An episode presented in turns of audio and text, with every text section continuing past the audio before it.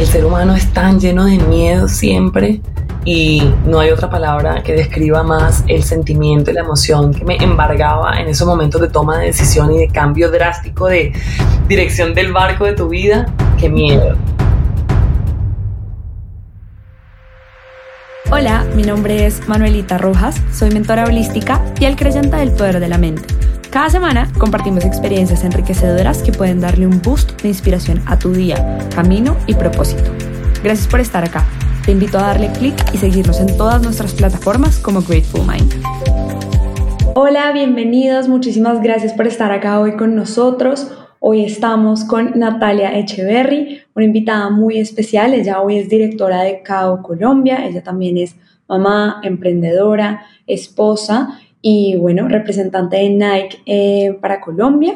Vamos a conocer un poquito más de su historia. Nati, muchas gracias por estar acá hoy con nosotros. Gracias, Manu, por invitarme. Lindo siempre compartir historias que inspiren a más personas a, luchar por sus sueños, a entender que no todo en la vida es perfecto y que hay que que hay luchas que pueden salir bien y, y nada, lindo esta conversación y este podcast. Gracias por la invitación pregúntame lo que quieras. pues muchas gracias por abrirte a nosotros, Nati. Yo te voy a preguntar de todo, no mentira. Pero sí quiero saber que nos cuentes un poquito más de ti, de dónde eres, eh, dónde estás actualmente, cómo es un día tuyo. Y bueno, ya entramos más, más en detalle acerca de esta historia de, sobre todo de, de cómo terminas siendo hoy esa directora de CAO Colombia y todo lo que eso implica. Manu, yo, mi, mi, historia, mi historia como, en resumen, de vida, realmente resalto siempre que fui mamá joven.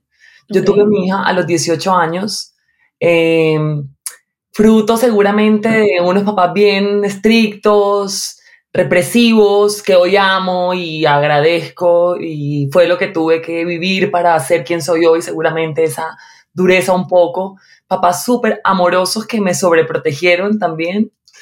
Eh, de ahí entonces como que lo, lo, compartí esta mañana con un grupo que, estábamos trabajando de una empresa y, de ahí pues surge que yo seguramente decido salir embarazada dentro de mi inmadurez de 17 años tenía yo, pero cuando nació Valentina tenía 18 Así que eh, constituí una mini familia en ese momento con el papá de Vale, eh, que era mi novio, que yo adoraba y que era ese amor de la juventud de cuando uno tiene 15 años, ¿no? Eh, de ahí, ha pasado cinco años de vivir juntos y estar con ella y en familia, yo decido, o sea, algo en mí se despierta que yo no te sé explicar hoy día qué es porque no tiene nombre y es como las ganas de conocer el mundo y las ganas o, o, el darte cuenta que la vida es mucho más que lo que estás viviendo de pronto a tus 22, 23 años en una familia y en una ya como rigidez de estructura familiar y, y de pareja, ¿no? Entonces, bueno, salgo a conocer el mundo, decido separarme, eh, cada uno siguió su camino, yo me quedé con Vale, mis papás me apoyaron un montón también, en ese momento fue bueno que fueran súper sobreprotectores. ¿Cuántos años tenía Vale en ese momento, Nati? Vale tenía cinco años. Ok. ¿vale? Tenía cinco años. Eh, entonces fui mamá, como mamá separada, mamá soltera también un, tiempo un tiempo de la vida. Eh, mis papás me apoyaron un montón cuando yo decidí esto. Yo vivía en Montería, yo viví toda mi vida en Montería porque mis papás son paisas de los que se van a hacer como empresa a Montería, que es una ciudad muy cerca a Medellín, pues muy cerca a Medellín, relativamente cerca de, de la primera ciudad de la costa, bajando de la montaña, pues. Entonces, eh, éramos una familia que se había constituido en Montería, mi papá, mi mamá, mi hermano y yo, ¿sí? Ahí, ahí vivimos siempre. Eh, entonces, de Montería decidí eh, irme a hacer las prácticas de la universidad, porque yo estudié allá, eh, a, a, Bogotá, venirme a hacer las prácticas a Bogotá, de hecho. Y me vine sola, sin mi hija, mis papás me apoyaron, se quedaron con ella. y yo, bueno, empecé a hacer la vida, que me, todo ese trecho de la vida que me hizo falta vivir, de pronto de libertad, de salir, de conocer personas, de vivir eh, esa, esa, parte tan importante que uno tiene que uno definitivamente quemar todas las etapas. Eh, bueno, y en Bogotá, una vez establecida, como al año y piquito de estar aquí, ya tenía como la fuerza financiera para poder traer a mi hija eh, y traje a mi hija. De ahí unos meses después, porque no fue mucho tiempo que pasó, que yo conocí a Sergio, con quien hoy comparto la vida y llevamos, de hecho, ¿cuánto cumplimos? Ya se, se me olvida incluso, 16 años creo de relación, 16, 17, no, 16 años de estar juntos y constituimos entonces como esta familia en donde el papá de Vale siempre ha estado presente, eh, pero Sergio ha sido como la figura también masculina y la figura de protector y de amigo de ella. Eh, es una persona, Sergio, para mí muy especial en la vida, que me ha enseñado un montón, ha sido maestro de paciencia, de empatía, de tolerancia, de calma. Eh, y bueno, me vine a Bogotá, yo trabajaba yo estudié comunicación social, esa es mi carrera, ¿no? Ok. Y llegué a Bogotá a trabajar en la parte comunicacional en el sector financiero, en un banco. Entonces, de ahí, bueno, me, me pareció súper chévere el tema, eh, pero uno chiquito, y creo que las generaciones han vuelto incluso más con esta característica y es querer avanzar muy rápido, ¿no? Mm. Y me entró el afán de que yo quería entonces no estar aquí donde estaba, sino allá donde ganaba un poquito más y empecé como a salirme de la parte del área comunicacional eh, a la parte comercial. Entonces, seguí trabajando en el sector financiero, pero salté a, grupos comerciales, a equipos comerciales de banco, de fiduciaria. Para resumir el cuento, terminé trabajando eh, ocho años después de llegar en Bogotá, ocho, un poco más de años, sí, en bolsa. Fui, terminé siendo comisionista de bolsa una comunicadora social. A mí no me gustan demasiado los números, no tengo demasiadas habilidades para números y para Excel. Siempre digo como no es mi campo.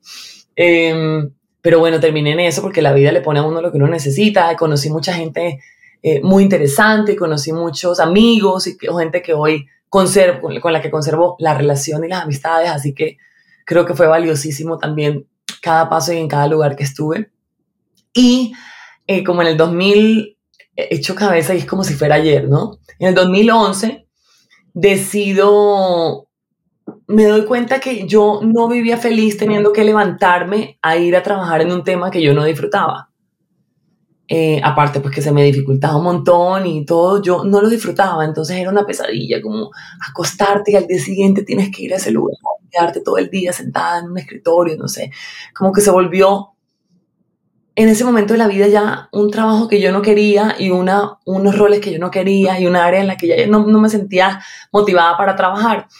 Y a mí el deporte llegó a mi vida para también volver un poco atrás, no desde siempre, porque es que las personas que hacen ejercicio, por lo general, y me da risa, tienen, no sé, el papá fue campeón suramericano de triatlón, la mamá fue la mejor tenista de Bogotá, qué sé yo.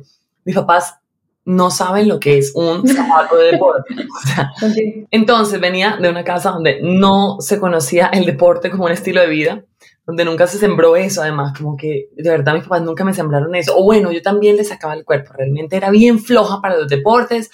En la ciudad donde crecí, además, a las 7 de la mañana eran 35 grados bajo sombra, entonces eso tampoco favorecía que uno, el sudor y bueno, el calor.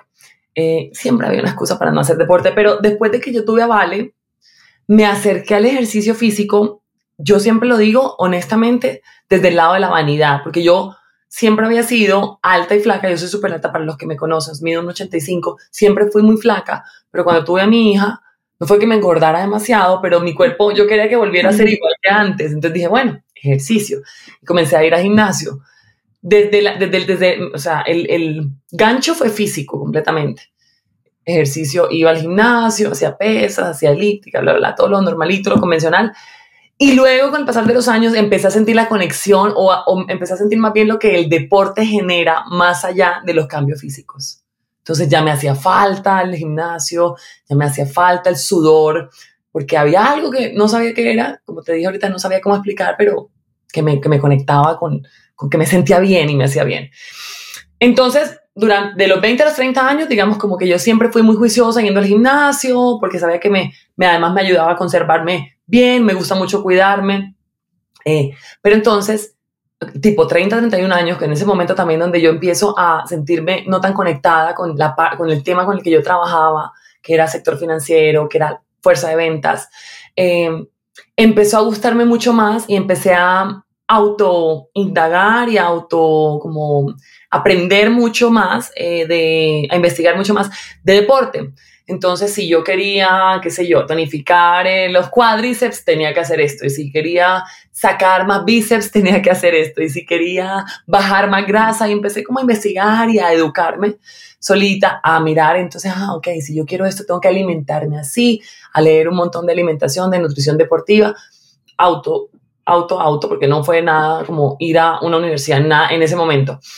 Y eh, como mi esposo, que te digo que de verdad ha sido un compañero muy chévere, también muy motivador, me dijo, oye, si tú te sientes con este, con, en este tema tan conectada, ¿por qué no dejas lo otro? Yo te apoyo por un tiempo em, y te dedicas a esto. Obviamente, quiero decirte que si yo te digo que, o sea, un instructor deportivo o un instructor de gimnasio, uno muchas veces como que o sobrevalora las cosas o o subvalora las cosas y como que está estigmatizado que no es tan chévere ser un instructor ¿no? de ejercicio o de gimnasio. Y entonces siempre como que en ese momento de la vida, por unos meses y unas, unas semanas y unos meses, lidié como con ese paradigma y esa imagen, autoimagen que yo me había creado de esto sí es Además, un gran cambio. ¿Se volvió qué? Además, un gran cambio. O sea, estabas pasando del mundo financiero prácticamente a, un tema totalmente distinto. Claro, además de, ser corredora de bolsa, que son, ¿no? Como las niñas súper lindas, las que saben de acciones, a ser profesora de ejercicio, no sé, entonces me parecía como, como no tan chévere. Eh, fue un trabajo personal importante, pero dije, pucha, no me siento feliz de este lado, voy a darle la oportunidad a esto. Y ahí, entonces, renuncié a todo esta, este mundo corporativo, por llamarlo de alguna manera, creo que cada, uno encaja en la parte corporativa hoy día, la verdad. Y me retiré del mundo corporativo y empecé a educarme ahí sí, a buscar cursos, certificaciones, a buscar, em, hice un montón de certificaciones de pilates, de stretching, de functional training, de personal training, de group instructor, de un montón de cosas que hice online, presencial, en Estados Unidos, en Colombia, en Argentina. Y bueno, como que también después pasado un año o dos de empezar a educarme y de ir en ese camino de educación, empecé a decirle a mis amigos más cercanos que fueran mis conejillos de indias. Y además como que ellos también me vieron como, oye, estás en esto, qué chévere. Me unió un grupo de entrenadores como que necesitaba a alguien y ellos me enseñaron un montón también y entonces era una persona que tenía varios profesores y los repartía y yo de ahí empecé a aprender un montón, o sea, como absorber todo lo que llegaba a mí. Y bueno, y empecé a entrenar a mis amigos, entonces eh, voy a la casa de, voy a tu casa, te levanto de la cama, te quito las cobijas y me encargo de que por una hora te muevas, sudes y desintoxiques y, y, te entrenes, ¿sí? Y así fui, fui la instructora personal, sí, tu personal trainer, por muchos, muchos no, pero por varios años, yo creería, yo creería que trabajé en eso, de esa forma, pues de trabajar como cuatro años. Eh, en ese momento de la vida también, pasados como que ya me había educado, ya estaba empezando a enseñarle a personas, me contacté con Nike, una persona que me conocía me recomendó con Nike que estaba como haciendo eh, scouting de, de coaches. Entonces soy coach de Nike hace, y trabajo con ellos hace nueve años, mucho tiempo, siempre digo como cuatro años y mentira, son nueve. Y en uno de los summits a los que Nike nos llevó, a varias entrenadoras que trabajan, dos y yo, o sea, éramos tres entrenadoras de Bogotá que trabajamos con la marca. Eh, nos llevó a, en uno de esos fue en, Panamá, en Ciudad de Panamá. En el 2010, sí, te voy a decir 16, 17 aproximadamente, 16 fue. Y allá conocí a Alexandra Llosa. Ale Llosa es la fundadora de CAO. CAO, KO, como las iniciales de Knockout, es una marca peruana que nació hace 15 años en Lima y Ale trabajaba en Lima, lo mismo que yo trabajaba en Bogotá, sí, como, como NTC Trainer, que es la modalidad de entrenamiento de Nike. Ok. Nos conocimos en el Summit en Panamá y un día caminando por un centro comercial de una tienda de Nike a otra, donde estábamos haciendo unos videos, y, eh, conversamos como, bueno, me toca conversar con ella porque estoy caminando con ella, no sé, como que tampoco es que fuimos grandes amigas desde el principio, digo, pero en una conversación muy casual, eh, ella me preguntó, ¿y tú qué haces en Bogotá? Y le dije, no, yo eh, entreno personas y trabajo como personal trainer hace, no sé, cuatro años. Y, pero bueno, ya estoy queriendo como abrir mi propio lugar en Bogotá porque siempre es difícil moverte, ta, ta. Y ella me dijo, ah, qué chévere. Y yo le dije, ¿tú qué tienes? ¿Tú, tú qué haces? No, yo tengo una, un lugar que se llama KO en Lima. son, en ese momento eran 6, 7 locales. Y bueno, estamos creciendo, se acaba de expandir a Chile, además ese año estaba abriendo Santiago de Chile, acaba de llegar a Santiago de Chile. Eh, es una tesa, Ale, mi socia es una, un partner muy, muy eh, mentor, eh, muy chévere, muy, muy buena coach además de vida. Y me dijo, y yo me quiero expandir también a Colombia, o sea, me interesa Colombia como mercado y me estoy expandiendo, ahora estoy abriendo Chile, ¿qué tal si hablamos? Y desde ahí nació la relación y... Mm, me invitó, me invitó, bueno, el primero que hicimos fue un Zoom con su esposo que trabaja como CEO de la empresa, él es el, encargado como la expansión, todo el tema también de, de, toda la parte empresarial grande, Ale es la del día a día. Y mi esposo que me acompañó a esa reunión, me acuerdo que fue un Zoom en diciembre del 2016, donde nos conocimos y nos caímos muy bien, coincidimos mucho en cómo queríamos em, proyectarnos en la vida eh, ellos y nosotros, así que decidimos abrir CAO. Me fui a Lima, conocí CAO. El primer día siempre digo, no me gustó, el primer día me pareció muy duro. ¿Por qué? Una clase de CAO es una clase bien intensa. Hoy lo decía en el evento que estaba y de verdad conecto con esa idea. Cuando tu entrenamiento no es intenso, no te cambia, porque solo las cosas difíciles e intensas te cambian. Como que algo cambia en ti. Ese día que la diste toda, ese día que creías que ibas a morir y no moriste, ese día que no creías que eras capaz y fuiste capaz. Entonces todos los días es entrenar intenso. Y yo dije, o sea, esto no es conmigo. Yo estaba acostumbrada a ir al gimnasio, verme al espejo y nada más. Y cabo intenso. Así que me enfrenté a ese ventarrón que es cabo, a ese, a ese torbellino. Y, en, esa, como en esa sumergida al mundo cao, que fue la primera vez que yo fui a Lima, en febrero del 2017, eh, estuve como cinco días. Y el día tres empecé a conectar o a ser consciente de lo que estaba despertándose en mí al final de una clase de cao. Y, luego te contaré en qué consiste, pero en cao, más allá de entrenar tu cuerpo físico y que sea intenso para tus bíceps y para tus piernas y para tu eh, heart rate, al final conectas como con tu interior. Al final ahí, eh, ahí está nuestro pilar número cuatro, que es conexión interior. Entonces es un momento donde cierras los ojos y sientes y estás aquí, ahora, respiras y das gracias y bueno, un montón de cosas lindas que hacemos en Cabo. Y ahí el tercer día fue que dije, algo. Ahí sí. Dije, algo. Conecto pasando. Ah, hizo clic algo. Entonces de ahí me fui directo como con Ato y con Ale, mis socios, y dije, ya, ya, algo sentí. Entonces, bueno, fue chistoso para resumir el cuento. Nada, shake hands, abrimos, empezamos a buscar local en Bogotá en el 2017, fácil, o sea, no fue fácil, digo, pero fue rápido para un proceso de buscar local, el local ideal, en el lugar ideal, un día que nos sentamos con mi socio que vino a Bogotá, dijo, oye, este lugar sería espectacular, y salió ese lugar. era de un amigo de mi esposo y entonces también fue un proceso no tan difícil y todo lo que es para uno es para uno y lo que no es para uno no es para uno, definitivamente. Y, bueno, pasó la pandemia, sobrevivimos la pandemia y hoy día el negocio, desde, el año pasado, qué lindo que ha vuelto a florecer, está llenísimo de gente que solo quiere vibrar con nosotros y con nuestras clases, que encuentran cada su, su hogar, su lugar feliz, el espacio para liberar, conectar, para compartir con otras personas que buscan lo mismo. Eh, y ha sido lindísimo. Por eso estamos abriendo en dos meses la siguiente sede. Otra vez retomamos como ese sueño de abrir un segundo local y lo estamos abriendo en, en septiembre de este año. Queremos abrirlo. Ya empezamos la adecuación del local. Buenísimo, Nati. Felicitaciones. Qué emoción. Pues muchas gracias por compartirnos todo esto. Yo quiero preguntarte, volviendo atrás y como a esos momentos en donde nos contabas que de pronto las cosas no fueron tan, pues tan sencillas o no eran tan claras como ya se ven ahora mirando hacia atrás. ¿Cómo te sentías tú y, y qué te pasaba por la cabeza o cómo fue más ese momento, digamos, cuando nos hablabas que, bueno, ya estabas como corredora de bolsa y de pronto no estabas tan segura de si eso era lo que querías o no. ¿Esto fue algo de días? ¿Fue algo que tú sentías que llevabas ya mucho tiempo pensando? Eh, ¿Cómo fue este tema de, de, verdad ya decidirte a, a, bueno, la propuesta que te hizo Sergio en ese momento, dedicarte de lleno a esto que te estaba hasta ahora gustando? Porque lo que tú dices, ¿no? A las personas que hacen ejercicio, muchas es como desde chiquiticas, en tu caso tú no lo tenías tan eh, arraigado, pues y, cómo es este cambio, porque claro, hoy ya está clarísimo y, lo que tú dices, las cosas fluyen y se dieron de manera perfecta, pero en ese momento, ¿cómo era?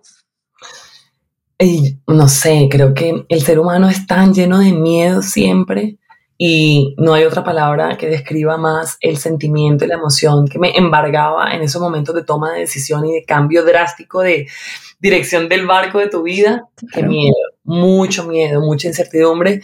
Em, he sido una persona que siempre ha necesitado, bueno, ya después de procesos de, procesos de también autoconocimiento que a lo largo de los años he hecho, eh, hoy día tengo claridad en que fui una hija súper sobreprotegida y siempre he necesitado esa, esa, protección, ese saber que hay alguien ahí diciéndome, sí, todo va a salir bien, sí. Entonces, como que en mi caso, y creo que les pasa a muchas personas porque heridas de infancia no son demasiadas y muchos nos identificamos con la herida, unos del abandono, otros de la sobreprotección, otros de, no sé, rayos de infancia que uno llama, pero que son reales, que están aquí y aquí. Eh, y bueno, era mucho miedo, era mucho miedo de, de, de, de, ya no tener un ingreso fijo todos los 15 y los 30, así, no tener la prima, no tener tu empleador que te daba mucha seguridad, un ingreso seguro siempre, eh, cambiar y que no te funcionara, el que dirán, yo siempre soy sincera, digo, el que dirán de este cambio de la corredora bolsa a un instructor de gimnasia, esto que, no, y, y bueno, hoy en día creo que se ha desmitificado un poco porque a medida que pasan los años, mira que mucha más gente toma la decisión de ser artista o ser chef o ser profesor de deporte, o, pero antes eh, era mucho más difícil tomar decisiones así, ¿no? Como, con, como que tenían que ver con carreras y con profesiones que no estaban tan bien vistas, no, era, no tenían un estándar tan alto, ¿no? Y, y, fue mucho miedo, mucho miedo. Y en esa misma línea, Nati, ¿cómo fue el empezar a dictarle esas clases a tus amigos, a, a pues como a mostrarte al mundo y a creértelo tú misma también. Es difícil también. Todos son cosas de lo difícil es de donde se sale, se saca garra, ¿no? De haber tomado esa decisión a pesar del miedo, pero con un apoyo que tenía, qué chévere que, bueno, en ese momento tuve esta persona que, me, que fue mi motor y mi apoyo también, y mi, el que me protegía en caso de que no funcionara.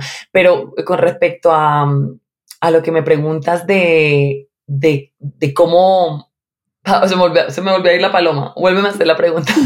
no, te preguntaba que cómo era esto de empezar a dictarle las clases a ah, tus amigos, que me decías que pues fue como ese primer salto, ¿no? De bueno, por acá arranco.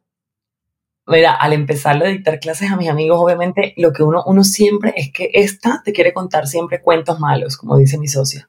Esta siempre te quiere contar los cuentos malos. Pero tú sabes que hay algo que te dice que lo estás haciendo bien.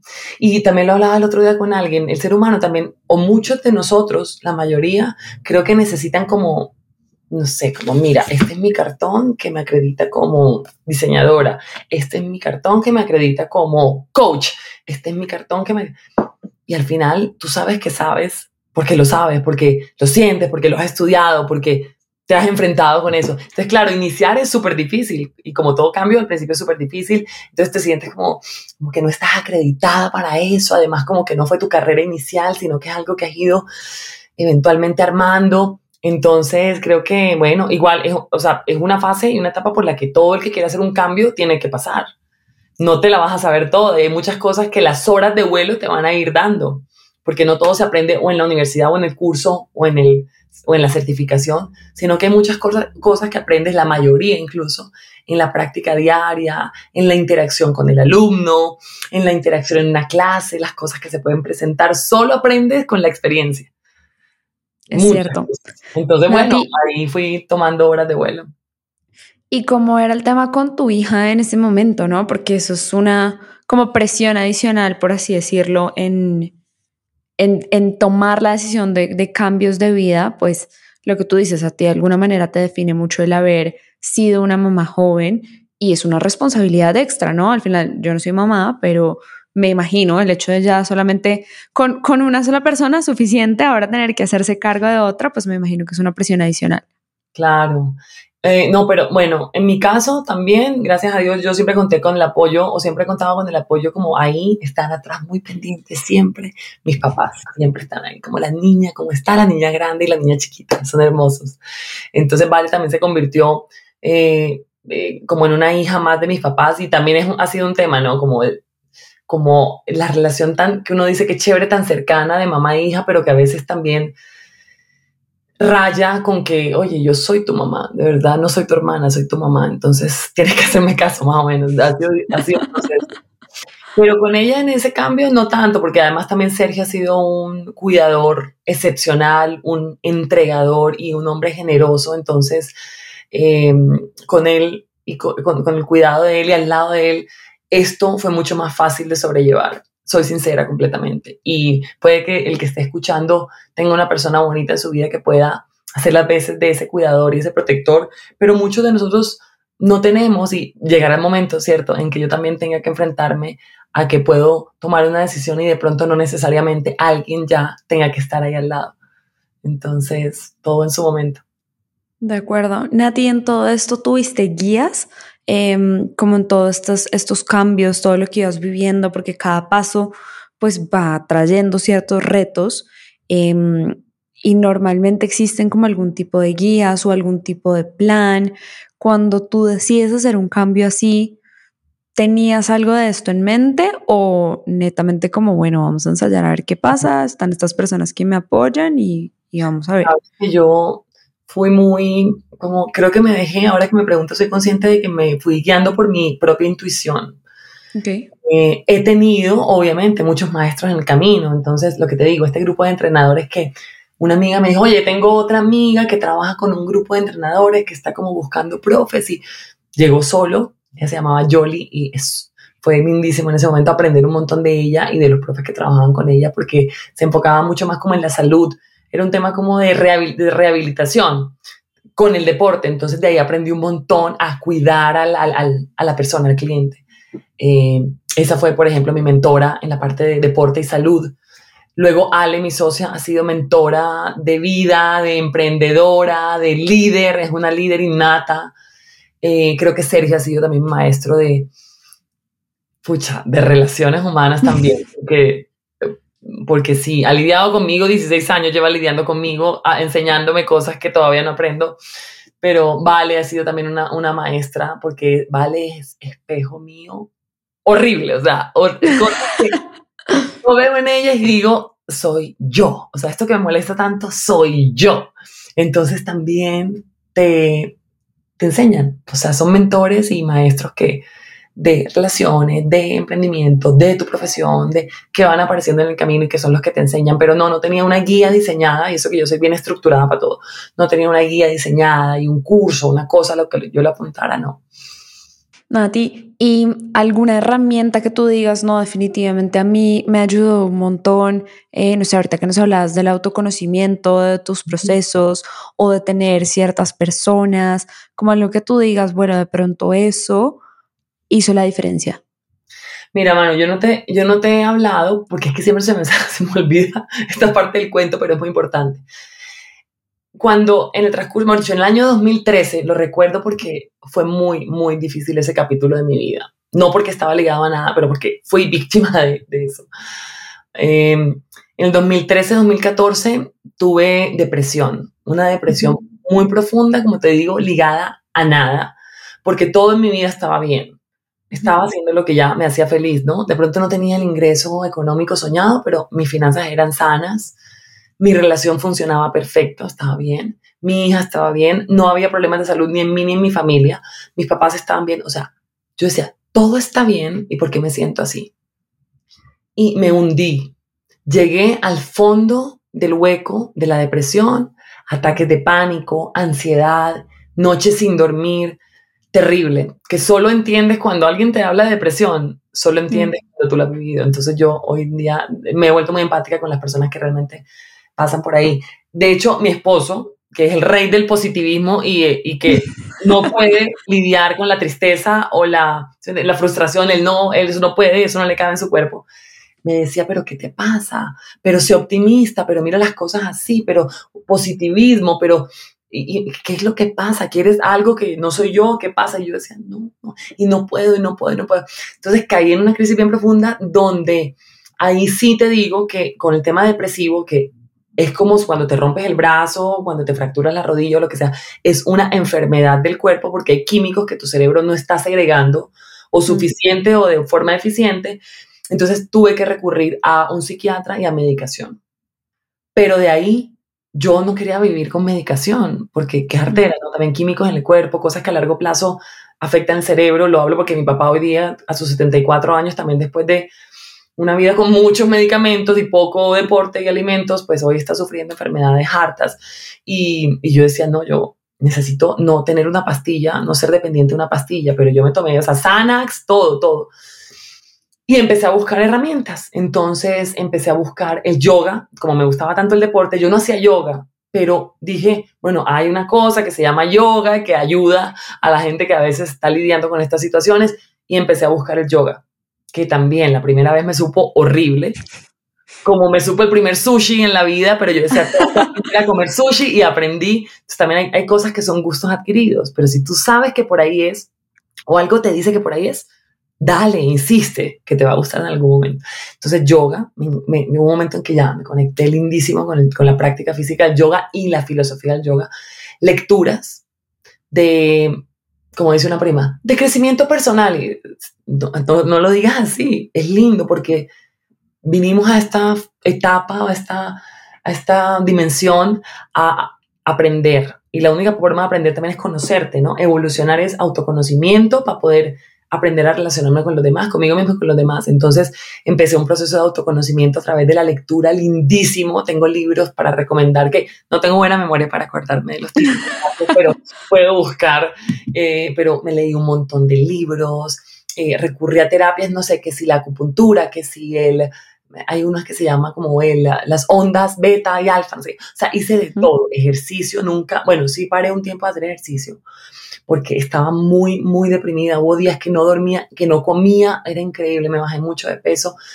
Pero luego cuando fui empezando a salir, gracias también a la ayuda de la medicación, yo te lo juro que me tomaba un Xanax y salía a correr, era increíble. Me tomaba un Xanax y yo decía, no importa, mi otra herramienta es el Xanax ya está en mi cuerpo y ahora voy a salir a hacer deporte. Y corría y hacía yoga y leía, eh, empecé también terapia, entonces busqué terapeuta, eh, recurrí a varias personas en el camino, una me ayudó para una cosa, otra me ayudó para otra cosa. Hoy día hay una que recuerdo muchísimo que con la que conecté hermoso, se llama Alexandra, y me ayudó un montón también a, entender cosas de la vida que yo necesitaba entender, ¿sí? Que tienen que ver también con, con el sentido de la vida, con, con la culpa, con el perdón, con qué pasa cuando morimos, estaba llena de muchos miedos. Entonces uno tiene que empezar a buscar herramientas. O sea, uno, hoy lo hablaba también en, el corp que tuve, tienes que formar una cajita de herramientas. Y la cajita de herramientas la llenas con el, no sé, me invento, el, el destornillador, el clavito, el, la tijera o el alicate, y te vas llenando de herramientas.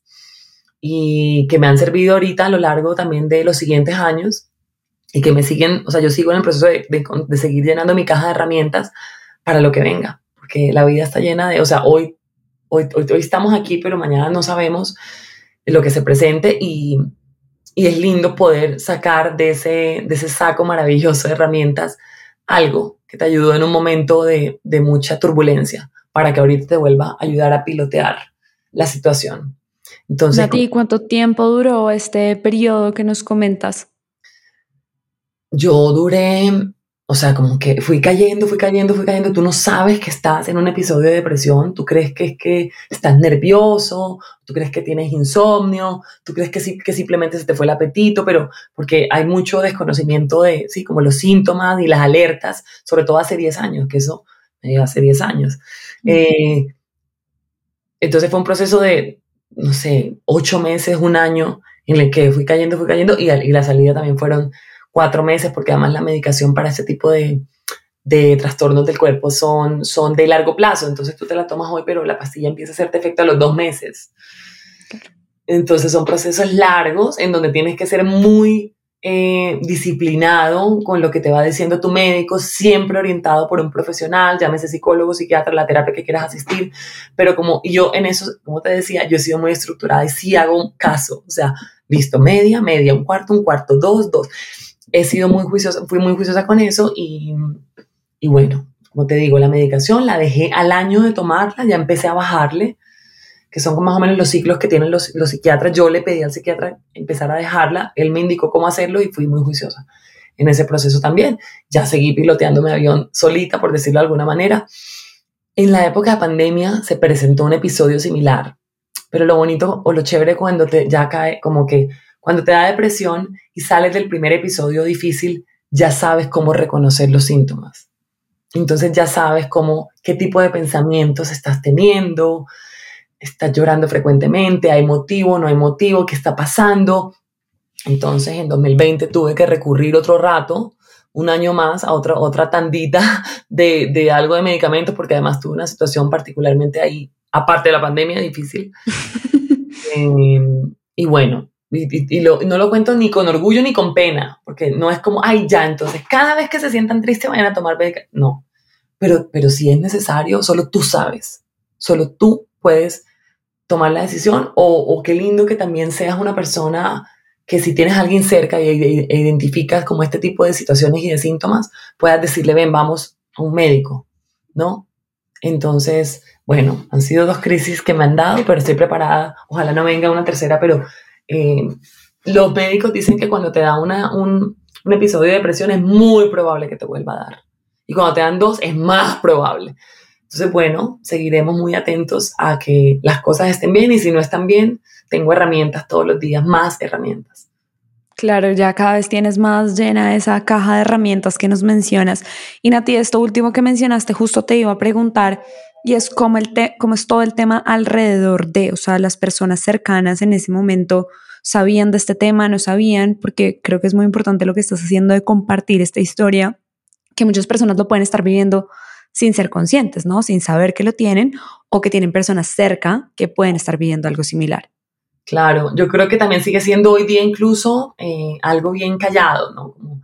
Como, porque es un trastorno mental, realmente, es una enfermedad mental, entonces como que, o sea, imagínate el término enfermedad, el enfermo mental. Claro. Es heavy. Entonces hoy día también eso se esconde un poco y no busco ni invito a nadie a que lo publique en redes si no quiere, porque no es necesario, pero, pucha, así como lo que te digo, como te enfermas la muñeca o te enfermas el estómago, el cerebro se enferma, es un órgano más. Entonces, em, si uno está como, si uno vive en una casa o compone un grupo familiar o, ¿sí? o, un amigo cercano, tú estás viendo y, entendiendo este tipo de síntomas, pues es chévere acompañarlo, acercarte y, y no sé, creo que ahí es más como hacerle saber a la persona que estás ahí para lo que necesite, así sea para el día que él decida irse a urgencias porque no sabe qué le pasa y cree que le está dando un ataque al corazón, que es el síntoma más claro de un ataque de pánico. Estar ahí, estar atentos, ¿sí? Si tienes una persona que sabes que, además que ya tienes más, más certeza de que va por ese camino, estar muy atento a esa persona, porque por lo general todo se ve muy bien desde afuera y puedes parecer muy alegre y muy festivo, pero por dentro no sabes la procesión que lleves entonces, como si hay como sospechas de personas cercanas que puedan tener depresión o, episodios de ansiedad muy fuertes, estar cerca y estar atentos es importante. Bueno, ya sabemos muy bien. Nati, pues muchísimas gracias por compartir toda esta información con nosotros. No sé si hay algo más que quieras eh, mencionar antes que cerremos nuestro episodio de hoy. Ay, no, gracias por invitarme. Siempre digo, yo no hablo casi, hablo un montón. Es como soy mi mamá, soy mi mamá, que soy mi mamá. Me encanta, es verdad. Dice que no, yo no soy buena conversadora. Acá nos tienes totalmente em, pendientes de cada palabra que nos dices. Bueno, no, lo, lo, lo que puede llegar a ser lindo, más allá que hablar de uno mismo, que pereza, es que tu historia le sirva a más personas para darse cuenta, no sé, si está sufriendo un episodio de depresión o si está necesitando tomar una decisión en la vida, muchos hemos pasado por ahí, dale, o si tienes tu empresa y hijo, puche, ¿crees que te va a tocar cerrar en tres meses porque no vas tan bien como pensabas? No, al final es darle la vuelta a las cosas y, y e ir ajustando también en el camino, como, ah, entonces no vendo esto sino esto, o lo hago así, no así. Entonces creo que eh, es importante que todos al final le apuntemos a vivir la vida bonito, a vivir la vida en bienestar, a, que la vida no es un castigo, ni un lamento, ni un sufrimiento. Sí, que hay situaciones difíciles, que no es perfecto, que las relaciones no son perfectas, que los, las empresas no son perfectas, que, em, que las cosas no pueden, no, no, no, es que no, no existe lo perfecto, pero que te puedes adaptar y que puedes buscarle siempre el camino y que puedes encontrar la forma y que puedes ajustar las cosas porque además no controlas nada de lo que esté afuera, ni a tu pareja, ni a tu socio, ni a tu empleado, ni a tu hijo, solo controlas lo que está de esta carne para adentro. Entonces ir viendo tú que tienes que ir ajustando, cambiando y aprendiendo para lidiar mejor con las situaciones y para relacionarte mejor con las personas que quieres relacionarte, porque es una maestría también aprender a relacionarte. Qué interesante es toda una maestría, toda la razón. Y, bueno, y es la vida y cada uno de esos proyectos que se van presentando. Nati, mil, mil gracias de nuevo por toda esta información, por tu tiempo y bueno, espero que todas las personas que nos están escuchando, que nos están viendo, eh, se lleven cosas gratificantes de acá y sobre todo muy útiles para seguir llenando ese kit de herramientas de la vida de cada uno. Así que mil gracias y nos vemos muy pronto. Gracias, Manu. Chao, chao. Gracias a todos. Un abracito. Gracias por llegar hasta acá. Espero te haya llenado de inspiración y optimismo. Si te gustó, síguenos en nuestras redes sociales como Grateful Mind. Suscríbete para recibir semanalmente nuevo contenido y compártelo para que así podamos generar un mayor bienestar para todos.